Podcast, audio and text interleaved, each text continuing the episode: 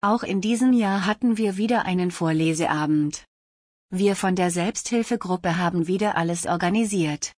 In weihnachtlicher Dekoration der Tische wurden Gedichte und Geschichten vorgetragen. Einige haben erzählt, wie Weihnachten früher war. Wir von der SHG wünschen allen, die uns verbunden sind, schöne und friedliche Weihnachten und einen guten Rutsch ins Jahr 2023.